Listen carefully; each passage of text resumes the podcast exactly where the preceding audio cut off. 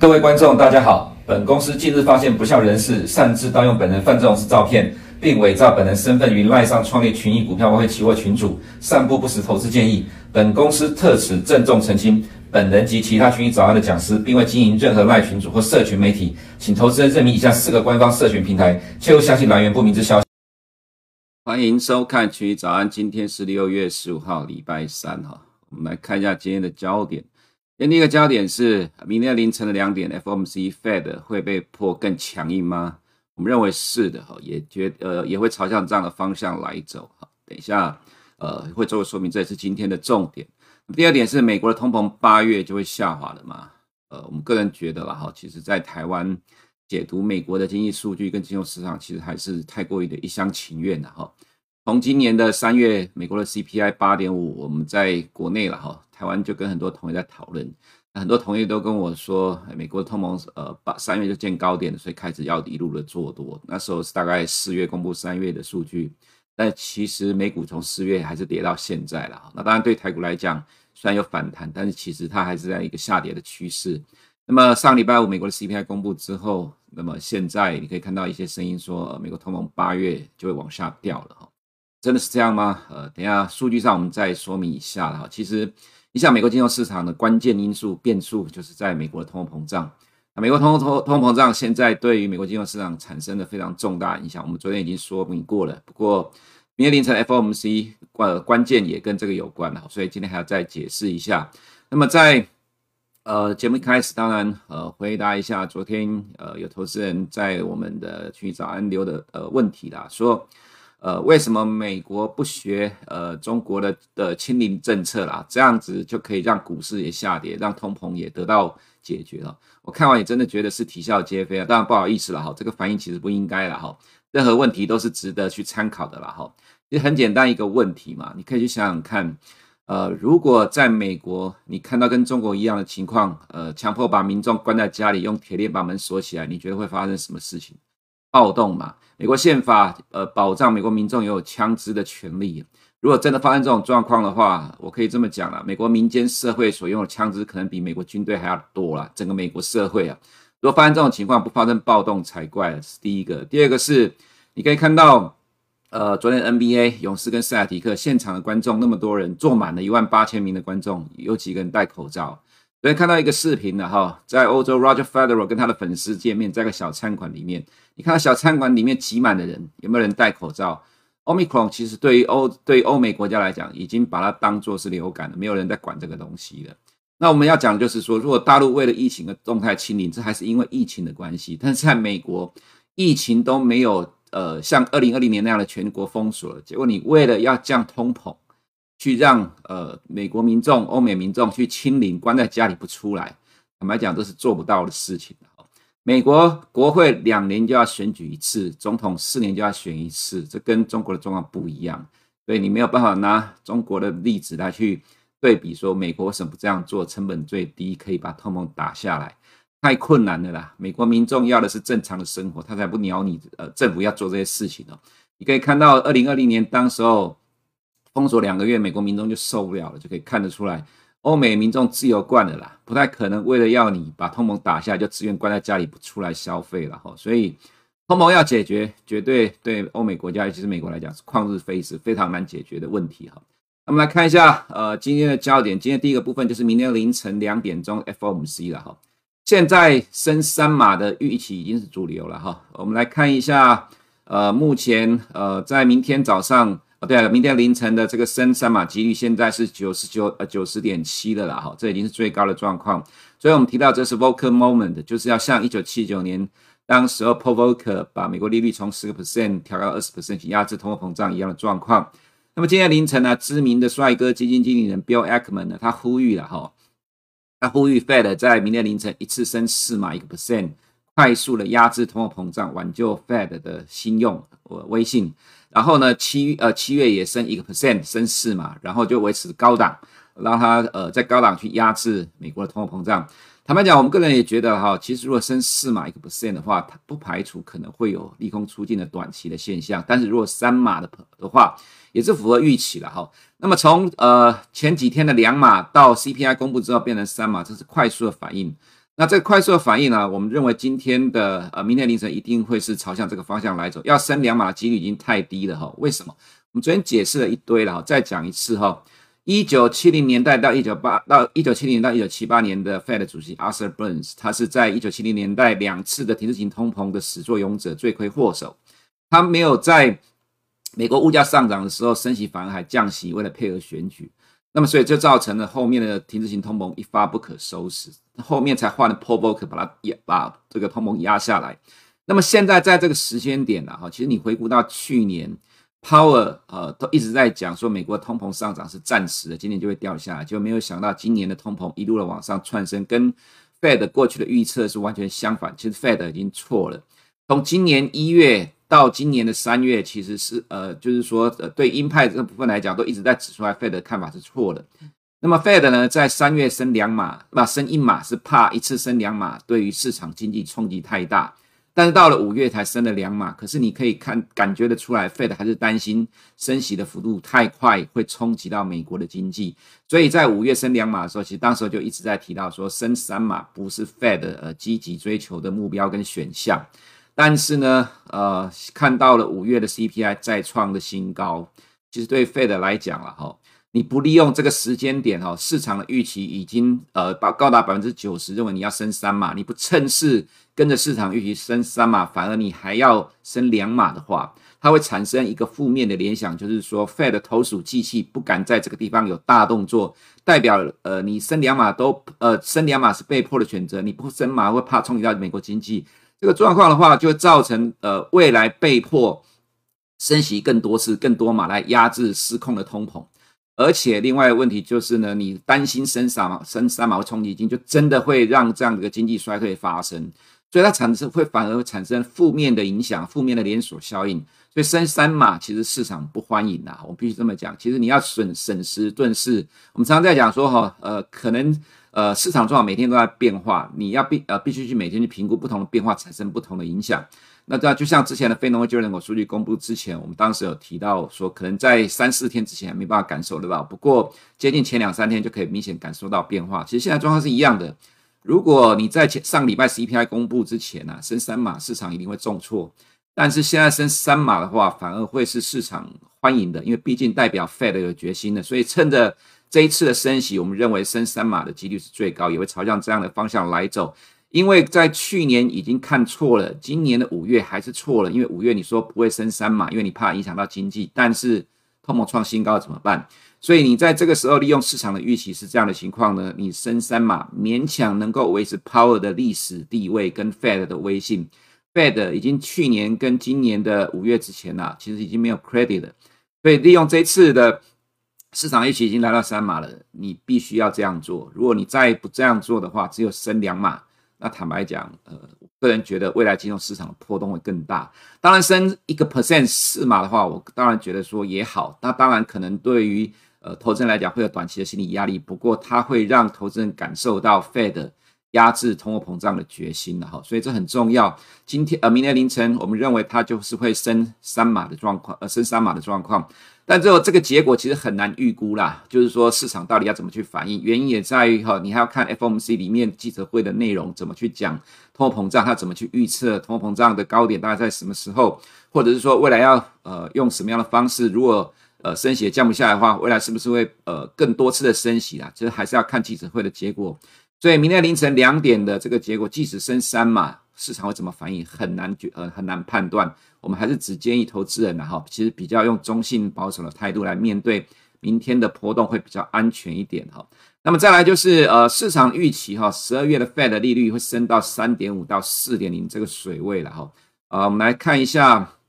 呃 CME 的预期啊，在十二月的部分哈，昨天的数字跟今天其实差不多一样，三点五到四点零。我们看到三点五是左边这边呃到四点零。是右边这里哈，可不跟昨天不一样的地方是这两个呃几率加起来大概差不多七十 percent，但是今天呢这两边的几率加起来哈已经到八十 percent 了。另外一个是你看到四点二五的几率又较昨天上升了，也就是今天的升息预期比昨天又再往上推高了。那么既然到了这样的一个水位，这代表的是四个 percent，呃，就是在今年年底升到四个 percent，这个几率是很高的。那升到这样的一个情况呢，金融市场就会朝向这样的方向来走。也就是说，当预期已经出现之后，它不会停，呃，市场不会停在这里不动，它会朝向预期去反应，因为市场会认为了哈，这个预期如果会发生，它就开始反应，它不会等到年底的时候再去做动作，就已经来不及了。假设真的到年底升到四个 percent，其实金融市场到十二月的时候全部都已经就位了，也就是说到时候都已经反应完了。那么到今年十二月，它已经在反映明年的上半年或明年下半年的市场预期的利率的水准的状况了。今天早上我在 Bloomberg 看到一个有趣的文章了，他说现在市场已经在预测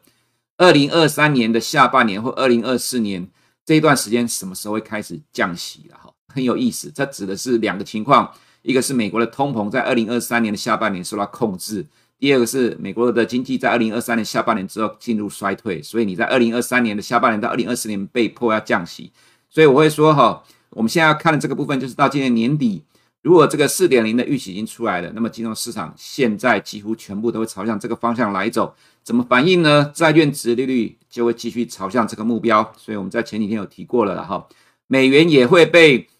呃债券殖率的上涨继续推着走。再来就是呢，因为高呃高通膨带来的多次的升息，Fed 要被迫强硬升息啊，会造成未来的。美国经济会衰退，所以美股在朝向这个方向反应。那么预期经济衰退呢，也会造成原油料价格的下跌。那你会说，那这样的话，是美国通膨是不是会降温了？哈，部分的哈，但是呢，整个方向上来讲，在下半年还是会是高档震荡，因为服务类的价格上涨才是最大的问题。因为服务类的通常有价格僵固性，价格僵固性需要什么呢？股市下跌来冲击美国的消费，不然就是用时间人来等待基期的调整。所以，我们昨天呢解读了这一则呃，这个对于美国 CPI 的预期，在美国上个周五的 CPI 公布之后，我们预估的数据，六到八月 CPI 可能再创新高。这个再创新高的数据，差不多是呃九个 percent 的哈。那么，其实九个 percent 不是只有 Bloomberg 这样预期啦，其实呃，另外从去年开始就一直跟 Fed 唱反调，说 Fed 错误的。这个安联的首席经济顾问 Ian Arian 呢，他其实提到同样的看法。接下来的美国的通膨可能看到九 percent。如果照不那么预估的模型的话，八月是最高点，但是我们在台湾却有人觉得说八月是往下掉了的哈。那么如果照这个预估的模型来讲，八月其实还在八 percent 之上，九月呃九月还在八 percent 之上，十月之后才会比较明显看到八 percent，后面才会掉下来。到今年十二月的话，才会呃稍微跌破八 percent。到明年的五月才会跌到四 percent，我们还是要这样讲。我们刚才前面有提到说，从今年三月呃三八点五 percent 之后，在呃在四月公布，其实很多国内同业跟我讨论都在说，呃三月通膨见高点的，所以这个时候开始一路做多，但是到现在其实股市是一路跌的哈。那为什么会用这种呃通膨的高点就认定是市场要做多？其实这是呃比较呃有谬误的地方，这是从股市投资人的逻辑跟角度。从的出发点来评估了哈，但是其实美国金融市场不是这样看的，因为通膨跟股市跟个企个别公司的企业获利的成长高点低点的状况不一样。如果说了哈，这个通膨的高点是在今年的八月或九月，那么即使你看到十月的通膨掉下来了，它也不代表美国市场在这个时间点就是买进的位置。为什么呢？因为如果到今年的十二月之前，美国通膨都要维持在八个 percent，这代表的是 Fed。到时候还要继续更多的升息努力来把美国通膨压下去。如果到明明呃到明年第一季通膨还在七个 percent 六 percent，呃，在那之在真正看到有意义的降到可能四个 percent 附近之前，Fed 都还要持续的升息。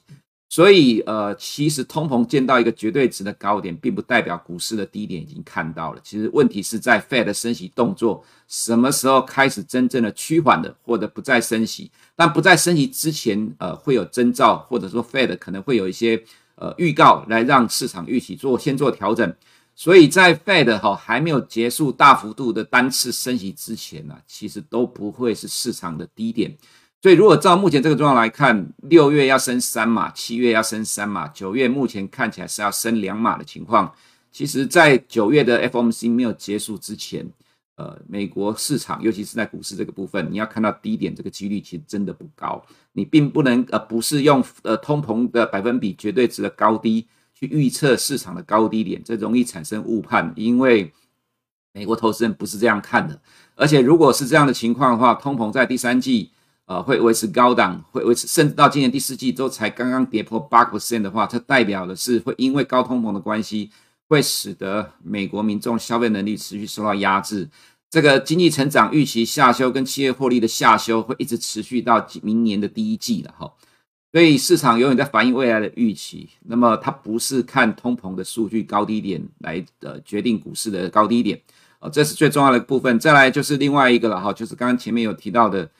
呃，美国的通膨其实不会那么快降温，重点在于服务类的价格，这是扣掉能源跟食品的核心的商品跟服务类的部分呢。我们昨天也看过了，今天再讲一次了哈。服务类的商品价格仍然在持续的往上窜升。我们昨天有提到布鲁姆预估在房租的这一块高点要到明年的第一季才会看到。也就是说，其实这些核心的服务类的 CPI 呢，会一直延伸到明年的第一季才会见到高点，它会支撑着美国通膨维持高档，慢慢慢慢非常慢的往下掉。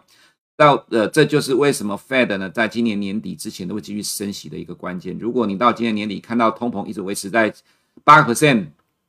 我们来讲了哈，低点真的很难判断，所以为什么我们要指出这样的一个方向出来？所有的商品、金融工具、金融资产都在朝向年底三点五到四点零这个方向来走哈。再就是预期大幅升息造成的经济成长的衰退了哈，那么这样状况就会产生什么呢？去杠杆跟降风险这样的状况正在发生当中。我们来看一下了哈，这个。其他的部分了，哈，当然，美国十年公债殖率跟两年公债殖利率今天都来到三点四了，就在反映我们刚才所讲年底的目标利率的预期了，哈。十年公债殖率今天持续的大涨，来到三点四，哈。我们看到另外一个问题啊，这个其实是呃，我们认为接下来会影响美国金融市场的另外一个大的 issue，也是一个关键的。这是 J P Morgan 的债市的指标跟 Bloomberg 的债市流动性指标，下面是 Bloomberg 的，上面是 J P Morgan 的，哈。这是最新公布的报告，他们指出来说。右边出现的黄色区间，它指的是什么？是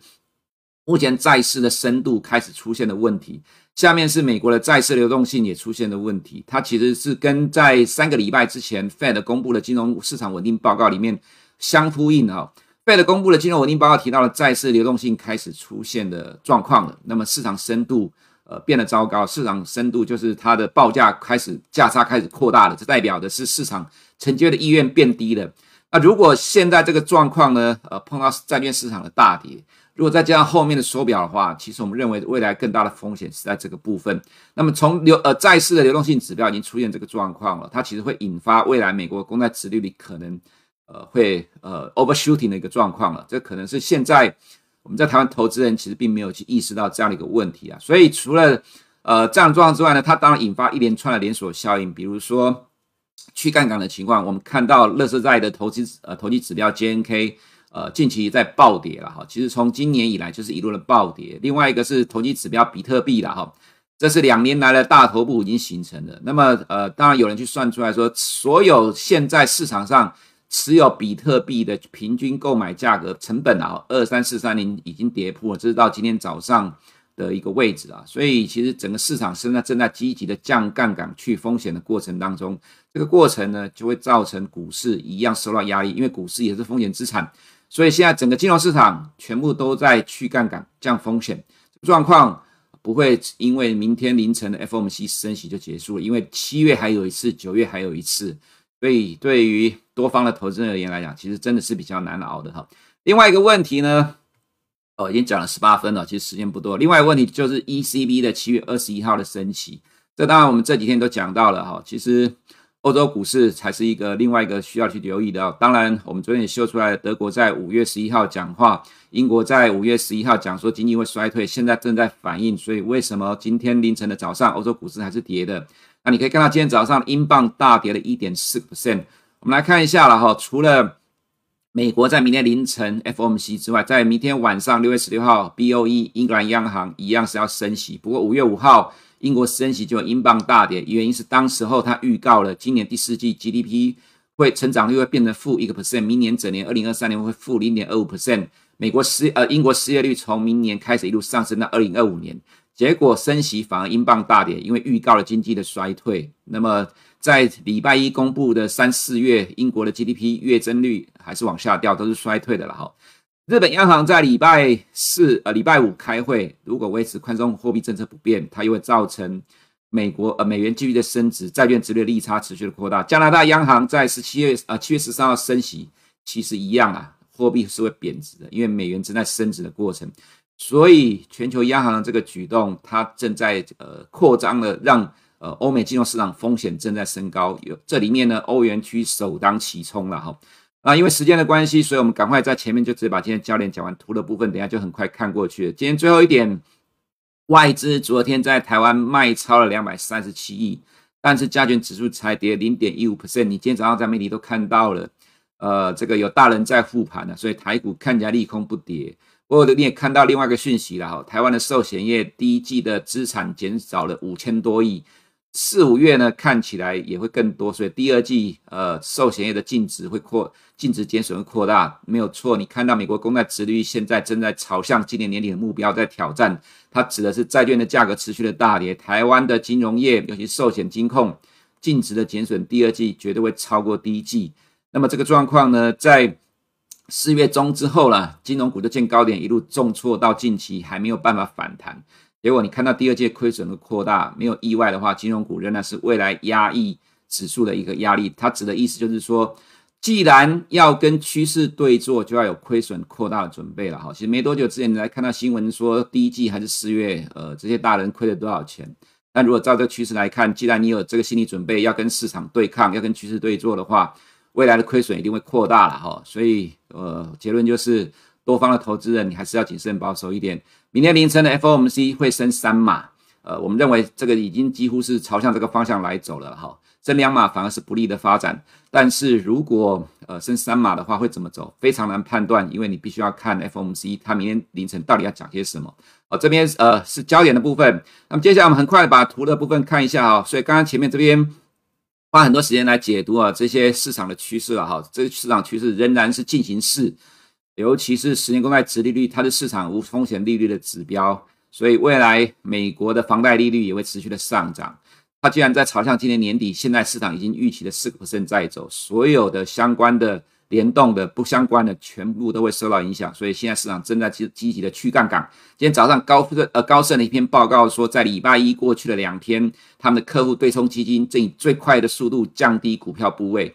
呃，这是因为上礼拜五 CPI 的关系，所以未来还有六月、七月、八月的 CPI，这些数据都会让市场持续的波动哈。那再来我们看汇率的部分了哈，当然呃这个情况就造成了呃美元继续的上涨，哦那美元的上涨呢，呃后面看起来就是跟着殖利率的趋势在走，就造成了欧元看起来未来后风未未来的。呃，还在持续往下挑战空间哈。那么日元明天的 BOJ 会议大概是维持货币政策不变。日元虽然已经来到一三五的市场认定的关卡了，不过货币政策持续的扩大，这会使得呃市场朝向现在原来方向继续走。英镑今天的重挫也在反映明天可能会继续讲到衰退的情况。所以美国股市的部分呢，哈，呃，像 S&P 五百近期跌幅跌到了二十三个 percent，进入了熊市。那么就在等待明天凌晨的 F M C 的会议。我们刚花时间解释了了哈，其实我们不觉得，即使升息了三次符合市场预期之后，它可能会出现的利空出尽的短线反弹，这个能够走多久？坦白讲，真的走不久，因为现在这个状况，未来的企业获利势必要持续的被下修。现在又进入了六月下中下旬了，又要开呃开始反映财报。其实，在今天之前的这过去两周，陆续你已经有看到公司提前预告了财报往下修正的啦。所以这是接下来呃市场投资人所必须要面临的困境问题，这是逃不掉的。那么看亚洲市场的部分，呃北水了哈，有在持续的进入港股，当然这跟呃中国还有这个欧美的金融市场的货币真的不一样有关，也跟中国官方做多有关的哈。现在 ADR 虽然涨，不过是因为昨天的港股没有跌的关系哦。今天的港股，我们个人觉得还是要看欧美的动态。既然是明天凌晨 FOMC 才要有这个升息的动作，我觉得今天亚洲市场也是会等待的哈。那么，所以对于 A 股的状况来讲的话，呃，昨天有相对上是抗跌哦。不过大方向趋势呢，我们也花了很多时间来解读。欧美的景气正在往下走，中国要力抗欧美景气往下走，因为呃，欧洲跟中国的景气也是密切的相关。我个人觉得要走出一个大多头几率不高了，顶多就是抗跌的横向震荡。所以比较建议投资人，如果你真的要做的话，当冲比较安全的，要做波段，呃，我个人是比较谨慎保守了哈。那么至于台股，就如同刚刚前面所说的哈，其实，在这样的一个情况，外资持续的卖超，外资今年以来卖超上市柜已经超过九千亿了。昨天卖了两百三十七亿，指数才跌零点一五 percent。当然，呃，都是大人照顾的结果。不过，既然要如此的话，就是要心理准备。这其实我们之前都说过了。其实你往前看了哈，在这个下跌的过程当中，一下去一下去就拉起来，一下去就拉起来，这都是有大人照顾的结果。但是从一月还是跌到了五月。当然，这里有。呃，内资的做多也有大人照顾，不过，如果美国现在这个状况才正要开始反映未来衰退的预期的话，其实我们认为美国股市未来压力还是很大。同样的，台湾股市还是面临很很大的压力的哈。只是对于多方投资人来讲，还是谨慎应对比较安全。以上是我们今天群益早的内容，我们明天见。